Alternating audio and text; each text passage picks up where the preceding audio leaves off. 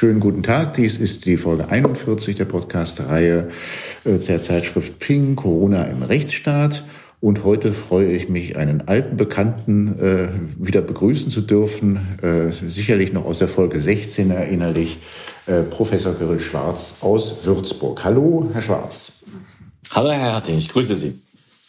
Ja, es ist eine Weile her, dass wir unsere, äh, das, unsere erste Folge, die Folge 16, aufgenommen haben.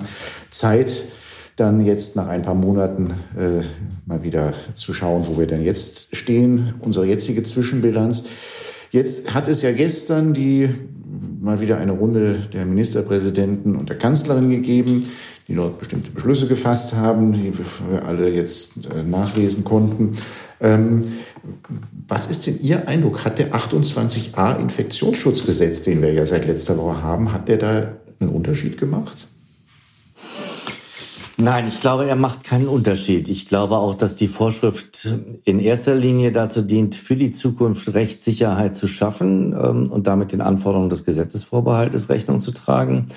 Und auf der anderen Seite sozusagen nachzuzeichnen, was eigentlich die Aufgabe des Gesetzgebers gewesen wäre, wenn man Abschied nimmt von dem Gedanken, dass die Pandemie Stunde der Exekutive sein soll. Also was ich sagen will, ist, ich glaube, das Ganze ist sozusagen ein nachholendes Einziehen von Korsettstangen, ähm, was die Exekutive darf. Aber das gestrige Treffen hat daran nicht viel geändert. Die Beschlüsse wären wohl genauso gefasst worden, auch wenn es den 28a nicht gegeben hätte.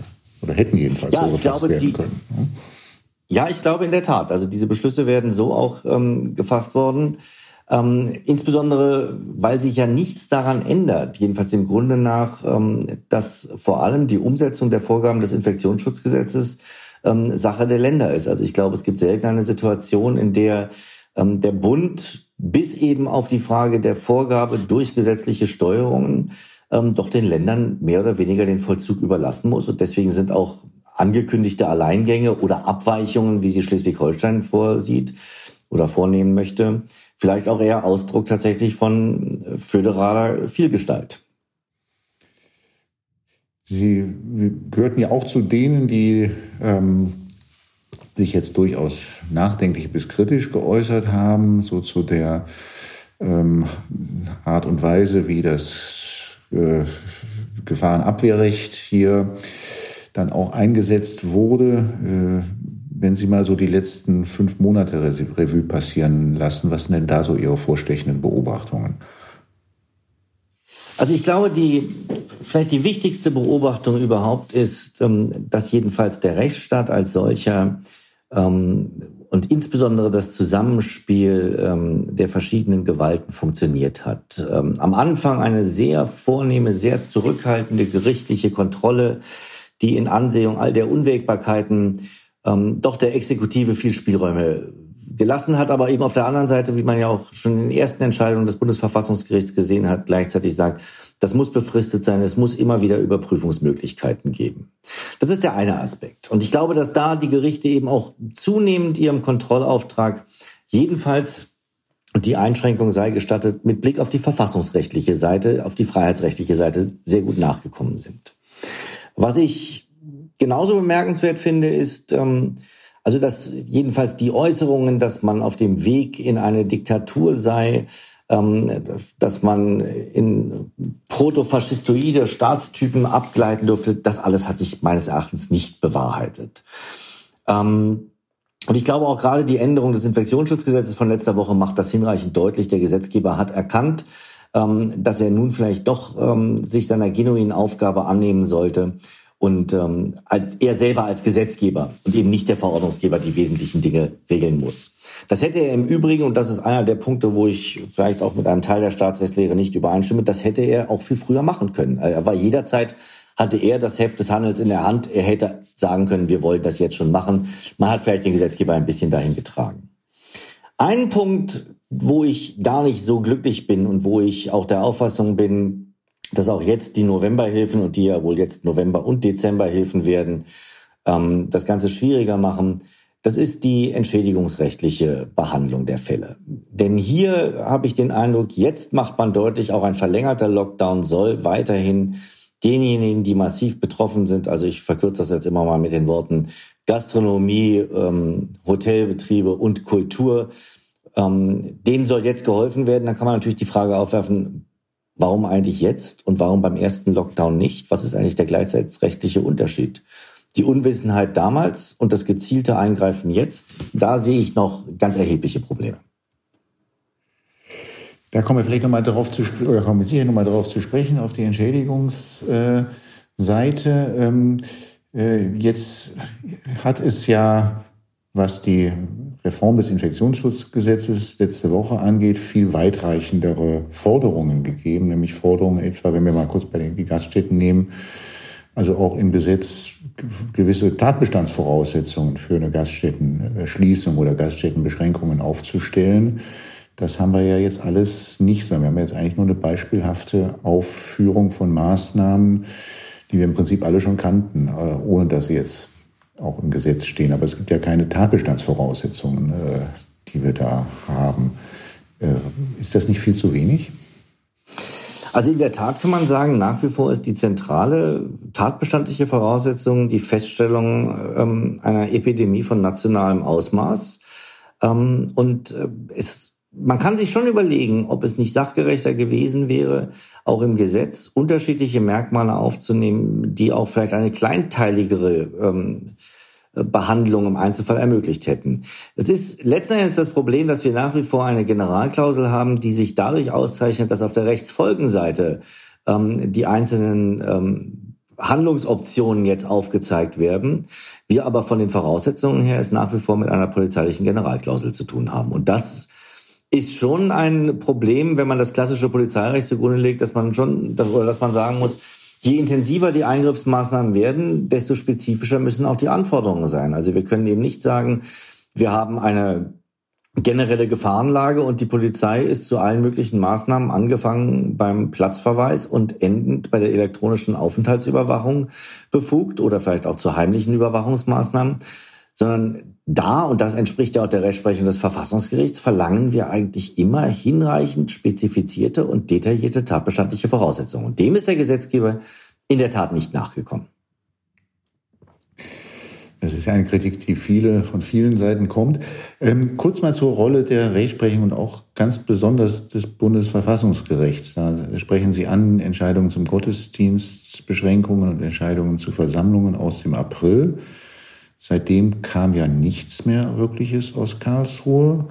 Und dann kam jetzt eine Entscheidung Mitte November zu den Gaststätten aus Bayern, in denen sich das Verfassungsgericht ja auf eine, Folgen, auf eine Folgenabwägung dann beschränkt hat mit dem Ausgang, den diese Folgenabwägungen jetzt derzeit in der Rechtsprechung immer haben. Ähm, äh, verstehen Sie, warum Karlsruhe zu, dem, zu den verfassungsrechtlichen Fragen, die jetzt hinter dem 28a ja äh, stehen, gar nichts gesagt hat? Ähm, also da will ich sehr vorsichtig sein, ähm, weil mich das Schweigen auf der einen Seite etwas überrascht, ähm, weil man schon den Eindruck gewinnen kann, ähm, man will dort vielleicht selber Zeit gewinnen für eine abschließende Überprüfung. Ähm, auf der anderen Seite ähm, erstaunt es mich, weil es ein, in meinen Augen ein bisschen ein Widerspruch steht zu den ersten Aussagen, eben gerade zu den von Ihnen genannten ähm, sowohl versammlungsrechtlichen als auch religionsrechtlichen Aussagen, wo das Gericht ja schon eigentlich sehr viel mehr angemahnt hat. Ähm, und gerade in Ansehung der gegenwärtigen Entwicklung hätte ich mir da doch etwas mehr Präzisierung gewünscht, ohne vielleicht ähm, den Hauptsacheverfahren äh, vorweggreifen zu wollen. Wobei das eben genau das Problem ist, dass man ähm, bei der im Wege der einstweiligen Anordnung erforderlichen Güterabwägung wahrscheinlich gar nicht mehr machen kann, als zunächst einmal eine Folgenabwägung vorzunehmen. Und die geht tatsächlich jedenfalls in der Rechtsprechung des Bundesverfassungsgerichts momentan eher davon aus, ähm, die restriktiven Maßstäbe weiterhin auch aufrechtzuerhalten. Die, das, das Bundesverfassungsgericht ist ja in Eilverfahren manchmal, manchmal auch gar nicht zögerlich, auch dann schon die Hauptsache vorwegzunehmen, wenn es nämlich um die Kombination geht von äh, nicht wiedergutzumachenden äh, Grundrechtseingriffen und mhm. ähm, offensichtlichen Mängeln. Ähm, ähm, also auch das das waren, das waren ja auch gerade die Aprilentscheidungen, also wo jedenfalls bei der Entscheidung um das, ums Versammlungsrecht ging, wo mal da ähm, jemand Erfolg hatte, äh, äh, wo, wo es dann ja auch gar nicht in die Folgenabwägung hereingegangen ist. Nicht? Also das, aber das sehen Sie auch, dass es da noch schwer ist, da eine Linie noch zu erkennen. Also ich erkenne, ich erkenne bisher keine ganz klare Linie und ich glaube auch, dass das ähm, dem Umstand geschuldet ist, dass auch das Verfassungsgericht, also ich will es mal vorsichtig formulieren, nach wie vor auch ein wenig auf Sicht fährt und ähm, sich da doch mehr zeigt, dass diese Herausforderungen durch eine Pandemie wahrscheinlich die Gerichte und auch die Rechtsstaatlichkeit insgesamt länger beschäftigen werden, als wir uns das jedenfalls auch nur Anfang des Jahres ansatzweise haben vorstellen können. Ähm, welches der richtige Weg ist, werden möglicherweise, ich meine, das ist für einen Juristen, der damit aus der sowohl wissenschaftlichen als auch Sie aus der tagtäglichen praktischen Perspektive damit zu tun haben, nur ein schwerer Trost, wenn man sagt, das werden die Historiker uns irgendwann sagen, was richtig war und wie man sich dort verhalten hat. Aber ich glaube, das ist genau Ausdruck vielleicht auch der Ahnungslosigkeit in Ansehung der Schwierigkeiten, die sich mit der Pandemie ergeben, geschuldet. Im Eilrechtsschutz sind wir ja eigentlich auf Gerichte angewiesen, die handeln und die nicht auf Sicht fahren. Das ist ja, also, das ist ja übrigens eine Beobachtung, die man im November jetzt auch, jetzt gehen wir mal weg vom Bundesverfassungsgericht, ähm, äh, das ist eine äh, Beobachtung, die wir eigentlich flächendeckend jetzt bei den Gerichten machen können im, im November bis hin zu dem immer wiederkehr, es gibt eigentlich immer zwei immer wiederkehrende Argumente in den Entscheidungen. Also ähm, erstens, es gäbe ja die Novemberhilfe, deswegen sei das gar nicht so schlimm. Und zweitens, die Maßnahmen seien alle befristet, deswegen sei das gar nicht so schlimm bis zum 30. November. Also man merkt, das ist, glaube ich, das ist, ich glaube, da tut man den Gerichten kein, nichts Falsches an. Man sagt, man merkt, die wollen sich derzeit nicht einmischen ähm, und wollen damit ja auch keine Verantwortung übernehmen, äh, äh, die sie ja nur dann übernehmen, wenn sie, ähm, wenn sie dann tatsächlich auch Grenzen setzen und nicht, wenn sie sich in die Folgeabwägung dann begeben und ähm, letztlich dann auch nicht eingreifen. Ja, das ist richtig. Wobei ich äh, sagen muss, also gerade der, der Einwand, der jetzt wiederholt erhoben wird, es wäre ja kaum noch Planungssicherheit möglich, weil die Maßnahmen gegenwärtig immer wieder befristet sind. Ähm, jetzt hat man ja genau das eigentlich erreicht, was Karlsruhe ja schon von Anfang an angemahnt hatte. Jetzt komme ich doch nochmal auf die ursprünglichen Entscheidungen aus dem Frühjahr dieses Jahres zurück. Aber dass eben die Maßnahmen hinreichend gesetzlich befristet sein sollten. Jetzt hat man das explizit ins Infektionsschutzgesetz aufgenommen ähm, dann kann man natürlich auch nicht mehr erwarten. Und das war mir von Anfang an klar, dass das natürlich die Krug sein wird, dass jedenfalls längerfristige Entscheidungen auf der Grundlage nicht möglich sind und dass sich das jetzt natürlich auch gegen diejenigen, die die Entscheidung treffen, wiederum wenden kann, indem man ihnen vorhält, bisschen mehr Planungssicherheit wäre schöner. Das ist die eine Seite. Ähm, das andere ist tatsächlich ähm, in meinen Augen ähm, die, wie Sie auch sagen, völlig zutreffende Beschreibung, dass die Gerichte momentan sehr zögerlich sind. Und ähm, ich weiß ganz ehrlich gesagt nicht, ob das dem Schutzauftrag, ähm, den die Gerichte auch unter dem Aspekt des eines Gebots effektiver Rechtsdurchsetzung tatsächlich in Recht Rechnung trägt. Wenn Sie schon nicht eingreifen, und das da habe ich jetzt auch doch wieder ein bisschen das Bundesverfassungsgericht im Hinterkopf. Wenn Sie schon nicht eingreifen, dann könnten Sie doch zumindest mal das tun, was Sie ja sonst auch manchmal gerne tun, mal in einem kleinen Obiter ähm, so ein paar Maßstäbe äh, auch äh, formulieren. Aber selbst daran fehlt es eigentlich äh, in den Entscheidungen, die wir jetzt so dieser Tage immer lesen.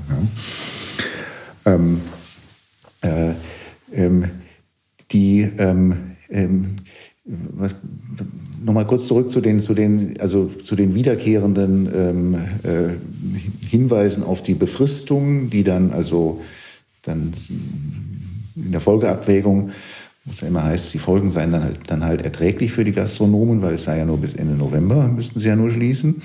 Äh, was natürlich ein Witz ist, wenn die Entscheidungen wie dann jetzt in der zweiten Novemberhälfte kommen, wo eigentlich die ganze Republik schon weiß und äh, sicher sein kann, dass das noch länger dauert. Und dann die zweite Komponente und gleichzeitig die Überleitung auch nochmal zum Entschädigungsthema, äh, wenn es dann immer heißt, also es gäbe ja die Novemberhilfen. Ähm, kann man eigentlich überhaupt so argumentieren, wenn es doch gar keinen gesetzlichen Anspruch auf diese Gelder gibt? Ähm, also ich will das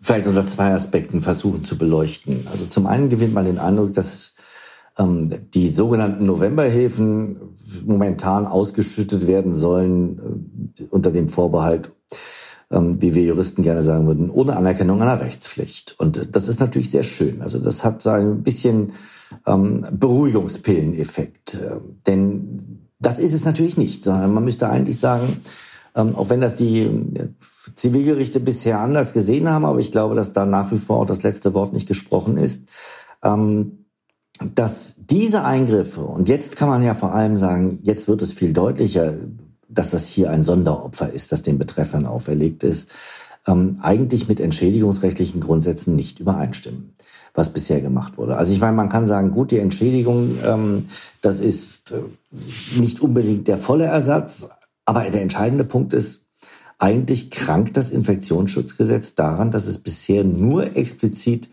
für einen bestimmten Fall Entschädigungen vorsieht, aber den Regelfall, den wir jetzt erleben, nach wie vor nicht geregelt hat. Und die für mich jetzt auch aus der sagen, eigentumsrechtlich oder entschädigungsrechtlich äh, Fragestellung oder Perspektive spannende Frage, ist die Frage, ob in diesem Bereich das Gesetz eigentlich verfassungsrechtlichen Anforderungen genügt. Also man kann bei dem Gesetz ja über viele Aspekte reden, aber das ist so einer, bei dem ich sagen würde, wenn ein Gesetz zu so weitreichenden ähm, Eingriffen ermächtigt, dann fällt es mir sehr schwer, jedenfalls auf der Sekundärebene, auf einer Kompensationsebene, dieses Schweigen des Gesetzgebers so hinzunehmen. Fachsimpeln wir doch mal ein bisschen über die Entschädigungsfragen. Da gibt es ja im Prinzip ähm, da gibt es ja eine ganze Menge von, von, von, von möglichen Anspruchsgrundlagen. Erstmal aus dem Infektionsschutzgesetz äh, selbst, dann aus den ja, durchaus facettenreichen äh, Vorsch allgemeinen Vorschriften äh, äh, aus dem Gefahrenabwehrrecht der Bundesländer zum, äh, zum Entschädigungsanspruch des Nichtstörers. Ähm, dann gibt's noch die äh, Frage, ich, ich lasse mal den, den enteignungsgleichen Eingriff ganz weg an dieser Stelle, also gehen wir auf eine Rechtmäßigkeit aus. Äh, dann gibt's noch die, die Ebene äh, enteignender Eingriff. Ähm, was, was ist denn das Stärkste eigentlich von diesen ähm, ähm, Anspruchsgrundlagen aus Ihrer Sicht? Also aus meiner Sicht ähm, würde ich sagen, ist es die, die Vorschriften des Infektionsschutzgesetzes selbst, ähm, die sind wahrscheinlich tatsächlich am schwächsten. Also vom Wortlaut her, sie auch auf die Fälle anzuwenden, die der Gesetzgeber gerade nicht geregelt hat. Ähm, das fällt mir schwer, mit äh, herkömmlicher juristischer Hermeneutik da an dieses Ergebnis heranzukommen. Ähm, wenn eben nur bestimmte Maßnahmen von einer Entschädigungspflicht oder eine Entschädigungspflicht auslösen, dann glaube ich, ähm, wird man das nicht so verstehen können, dass der Gesetzgeber auch alle anderen Maßnahmen, die im Infektionsschutzgesetz geregelt sind, so verstehen wollte. Das ist aber, glaube ich, auch gar nicht so sehr das Problem, weil die entscheidende Frage ist für mich dann die sich daran anschließende Frage. Hat der Gesetzgeber im Infektionsschutzgesetz damit den Rückgriff auf andere Haftungsinstitute ausgeschlossen, wie bisweilen behauptet wird? Und da bin ich nach wie vor der Auffassung, ähm, das hat er gerade nicht gemacht, äh, sondern ähm, dieser sozusagen an sich subsidiäre Gedanke anderer Haftung, der lebt damit genau auf, weil eben explizit die Haftung dafür nicht ausgeschlossen werden sollte.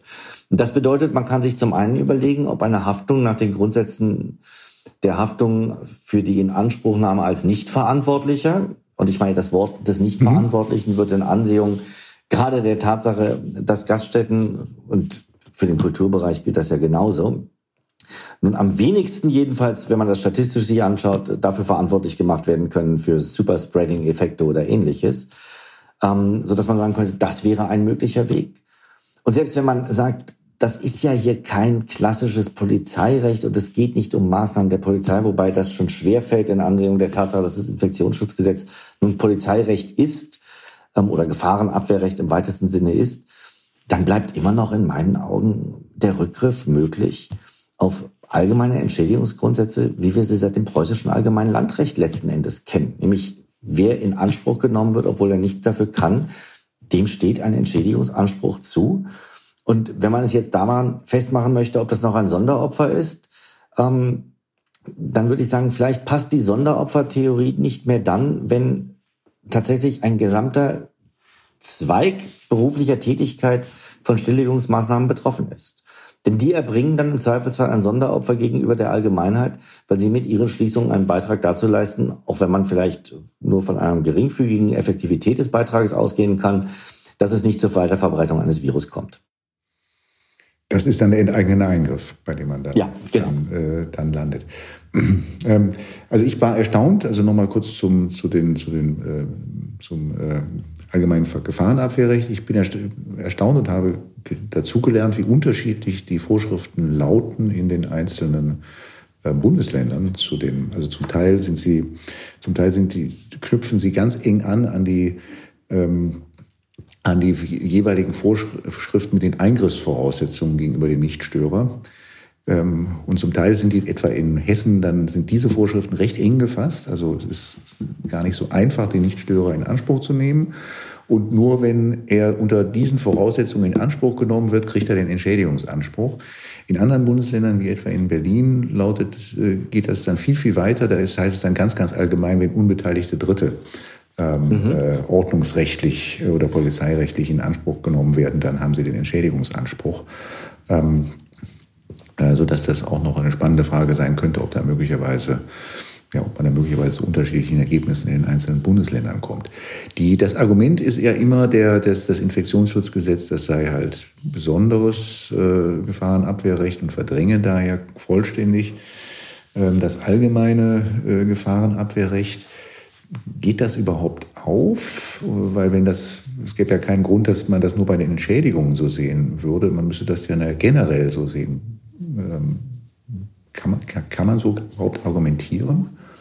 Also ich würde sagen, man kann so argumentieren in dem Moment, wenn man auf einer ganz abstrakten Ebene sagt, dass sonderordnungsrechtliche Vorschriften ähm, dem allgemeinen Ordnungsrecht vorgehen. Ich meine, das ist auf der einen Seite ja eine anerkannte Aussage. Auf mhm. der anderen Seite, gerade in, kann ich natürlich umgekehrt sagen, ähm, die Lückenschließungsfunktion, die das Polizeirecht ja auch hat, ähm, nämlich, und das merkt man ja schon innerhalb des Polizeirechts mit dem Zusammenspiel von Sondereingriffstatbeständen zur allgemeinen Ermächtigungsgrundlage.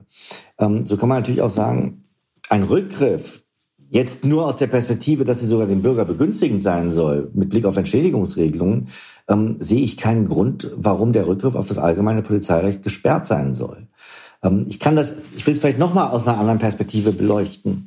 Ähm, es ist völlig nachvollziehbar, dass wir von einer Polizeifestigkeit des Versammlungsrechts im weitesten Sinne ausgehen und sagen, also da soll abschließend geregelt sein, was die Polizei bei Versammlungen darf und soll nicht auf allgemeine Maßnahmen des Polizeirechts zurückgreifen können.